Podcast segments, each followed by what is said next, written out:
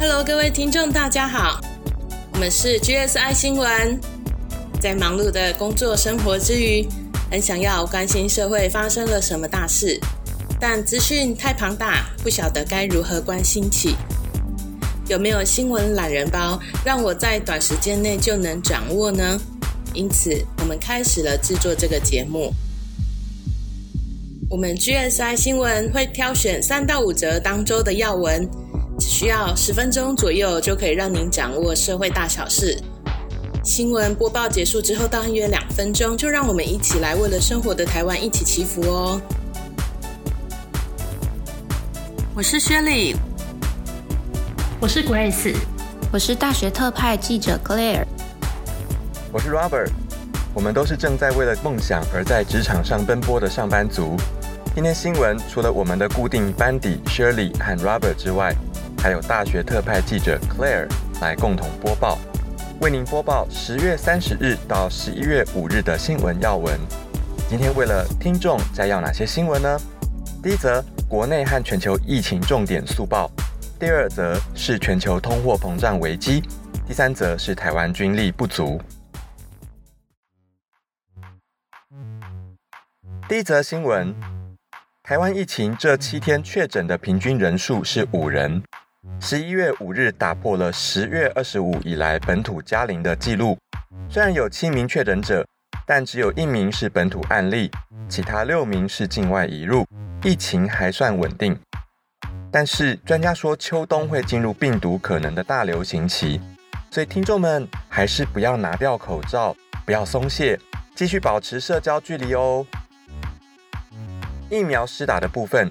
第十三轮是从十一月五号到十一月十二日之间施打，可以施打的对象是已经在十月二十六中午十二点以前已经登记意愿的民众，且符合下列任一个条件：第一种，十二岁以上的民众可以打 BNT 第一剂；第二种，十月八日以前已经接种 BNT 第一剂的十八岁以上民众可以打 BNT 第二剂；第三种。五十岁以上的民众可以打 A Z 第一剂。第四种，八月二十七日以前已经接种 A Z 第一剂的十八岁以上民众可以打 A Z 第二剂。截至目前为止，已经到货的疫苗累计共约三千一百零八多万剂，已经超过台湾总人口数了。指挥中心预计到年底时，第二剂的覆盖率能够达到六成，想必。有爸爸妈妈会问说，之前已经打过第一剂 BNT 的青少年，眼看可以打第二剂的时间已经快到了，青少年到底该不该打 BNT 第二剂呢？台湾青少年打 BNT 之后发生心肌炎的几率比美国多了四倍，而美国的研究显示，第二季心肌炎发生率又会比第一季高十倍。台大前感染科医师林世璧认为，假如这个数据是对的话，我们可能可以再等一下，不是不要给青少年打第二剂了，再继续观察看看。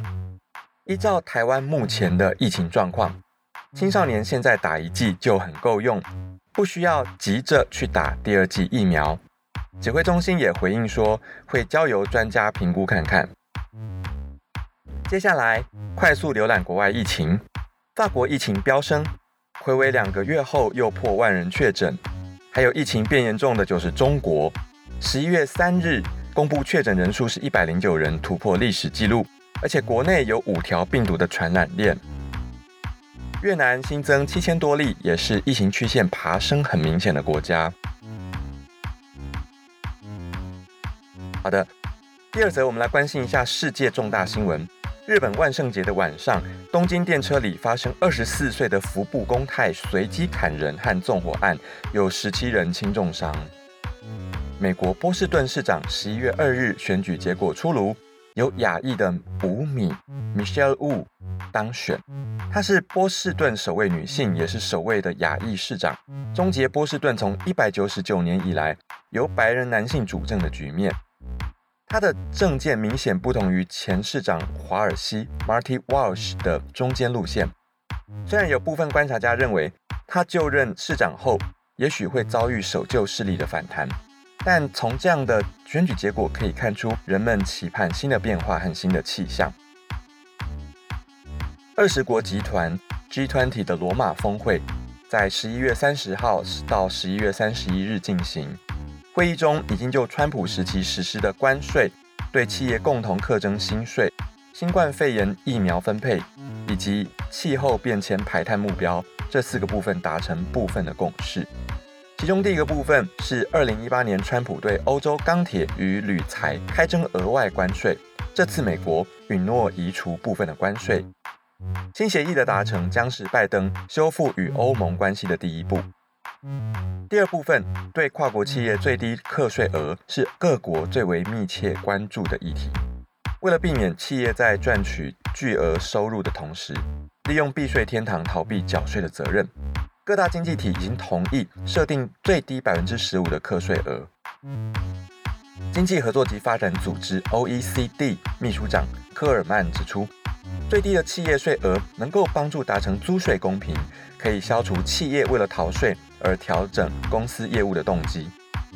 总结来说，G 二十的峰会在经济方面有进展，其他的议题则是像气候议题是停滞的。紧接着是十一月一号到十二号展开的 COP 二十六 （COP twenty six） 气候的峰会，我们也会为各位听众追踪气候峰会的相关新闻。好，接下来这则新闻对我们来说有重要的特殊意义。听众们记得在前面我们有提过，脸书的演算法会对青少年族群造成不好的负面影响吗？当时听众当中的铁粉还投稿给我们，请我们务必要播报这一则。他气愤填膺的口吻真的让我感受到青年对于社会的正义及热诚，令我印象深刻哦。我们播报之后也为此祈祷了，结果有后续新闻哦。想必各位听众很好奇吧？到底后续变得如何呢？更棒的是，那位粉丝现在成了我们的团队的一员。现在我们请大学特派记者 Claire 来为我们播报这则新闻，好吗？Claire，好的，各位听众，大家好，我是 Claire 大学生，第一次为各位听众播报，新手上路，请听众们多多包涵哦。脸书十一月二十九号确定将公司名称改为 Meta。而后十一月二日宣布要关闭人脸识别功能。人脸识别功能至今已存在十多年了。脸书会删除超过十亿用户的脸部识别模板，未来也不会再主动识别相片、影片以及动态回顾中的脸部特征。这项新政策将会是人脸识别技术史上最大的转变。脸书的庞大用户及用户的治安问题一直广受各国政府关注。美国圣母大学教授马丁 （Kristen Martin） 对美联社表示：“脸书关闭人脸识别功能，对用户与公司双方来说都有好处。这也说明社会与监管的压力确实是有效果的。”哇，听到这则新闻时，真的很令我振奋。这不只是对我们隐私权的保障，在人脸技术识别中衍生出的种族等问题也将有所改善，真是太好了。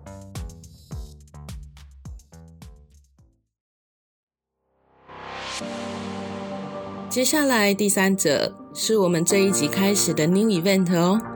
除了每周即时新闻的报道之外呢，我们推出了更深入的专题新闻报道，会对某些事件、社会的现象来进行记录或者深入的分析评述。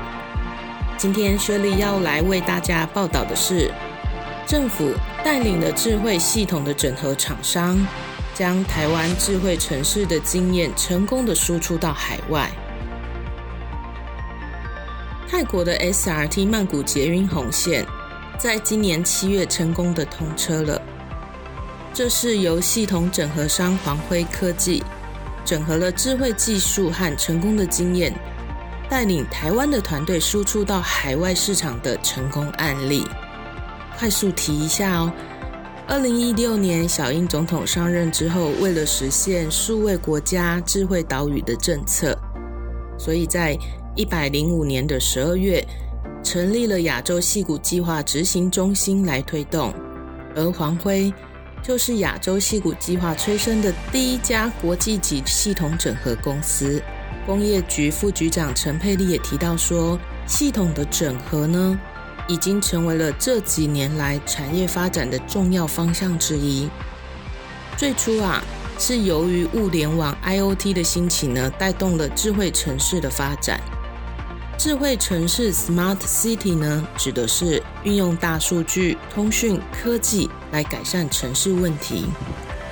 二零一二年的时候，联合国就将 Smart City 列为了重要的议题。那我们台湾呢，除了有六都积极的发展智慧城市，共有二十二个县市啊，都有应用科技来解决城市问题哦。在此，请容许薛里举台中的例子来稍微说明好吗？二零一六年，CNN 把台中市评选为全台湾最适合居住的城市。政府呢，是用了大数据来统计出市民最在乎的是空屋问题、塞车的问题等等。然后，市政府就在空屋的热点增设了五百台的空气监视器，好更加的抓出污染的源头。啊，雪莉终于知道啊，附近公园的空气监视器怎么来的了。因为之前空污越来越严重，养成了要看 P N 二点五的指数来了解空污程度的习惯。有一天，突然看到我住的区域也跳出了 P N 二点五的指数的时候，吓了一跳。那空气监视器竟然就在我家巷口的公园呢！这一两年，相信台中的市民们真的有感觉到空污问题有越来越好，不是吗？这就是智慧城市的措施带给我们的祝福啊！好的，我们再继续回过头来说，像泰国 SRT 的这个 case 啊，是日本三菱重工跟泰国签约之后呢，三菱重工把其中所负责的轨道通信系统的规划。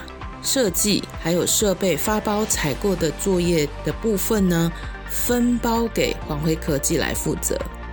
那黄辉呢，因为他在国内的捷运跟高铁轨道的通讯系统整合经验，站在这样的基础上呢，跟国际大厂合作，所以成功拿下了马尼拉捷运三号线更新以及后续维护的专案。事实上，不止泰国。还有菲律宾，以及在今年也拿下了印度的捷运的订单，成功的进军了印度的市场。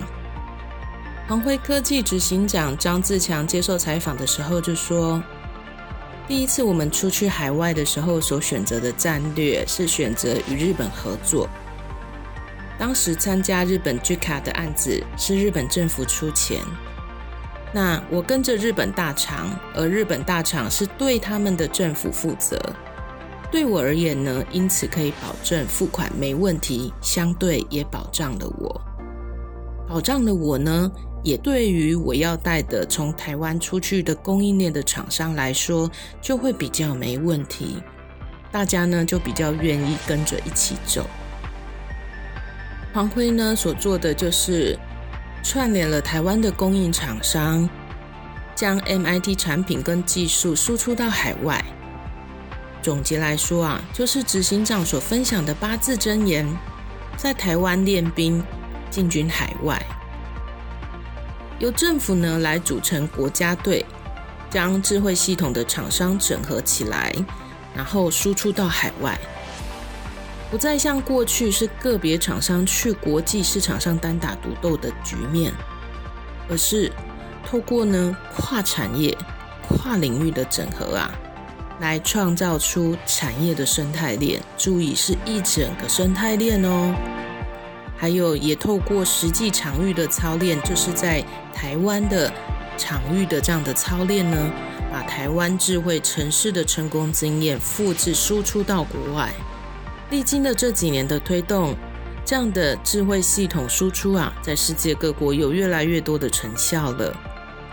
其实刚开始政府推动新南向政策的时候，有很多反对的声音，对不对？但是台湾的产业要进军国际市场，现在看来政府的这个大方向是对的。又加上疫情爆发的关系，中国政府的专制啊不透明。以及一直以来为人诟病的治安疑虑等等的问题，世界大国也纷纷把订单转往了中国以外的其他地区。我们之前也报道过，台湾还有东南亚的国家也因此而受惠。所以，台湾这几年呐，不只是在医疗上来帮助世界，也在经济上来帮助世界。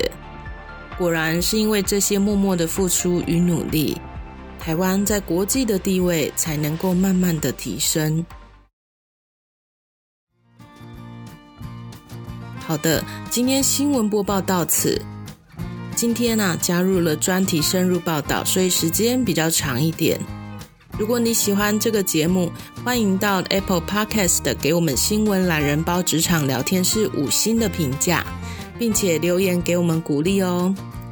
今天资料的来源主要是 UDN 中央广播电台中时新闻网、台湾英文新闻奇摩新闻网、CNA 经济部、YouTube 中视新闻网、环宇新闻网、自由时报新闻网、工商时报新闻网、中央流行疫情指挥中心记者会。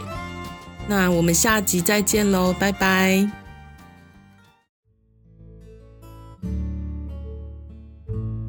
接下来会由我 Grace 带大家一起为世界祷告。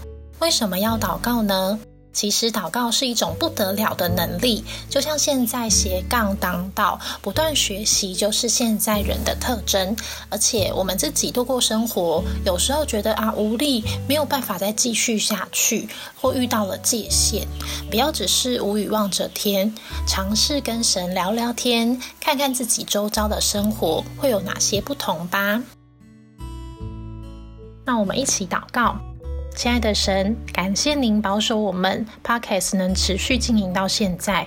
渺小的个人要怎么帮助这世界呢？请神引导我做出符合神心意的祷告。也感谢神垂听我们一直以来为了台湾疫情稳定来祷告。最近增加了一名本土确诊者，这代表我们要更加的小心，绝对遵守防疫原则。也感谢神的提醒。那针对青少年打 BNT 疫苗，台湾比美国心肌炎的几率多了四倍，请神引导我们未来施打疫苗的方向，并保守着我们的身体健康。现在国外疫情仍然严峻，直到这些疫情结束为止，会祷告到底的。因为我们也经历过疫情严重时没办法工作、没办法社交或跟人见面的孤独，经济上的问题啊，以及各种的心理压力。所以，希望各个国家能够尽快恢复正常的生活。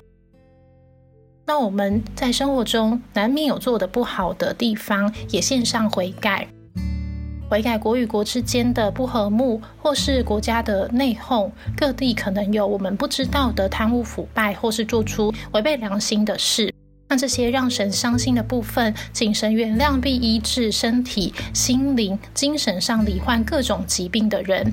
让我们唯有致力于对世界有益的事，也愿地球村上进行的符合神旨意的发展能够越来越顺利。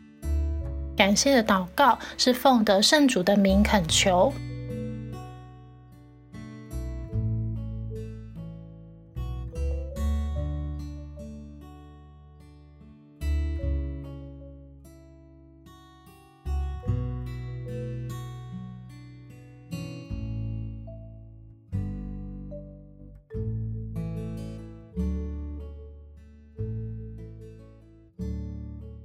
那我们下集再见喽，拜拜。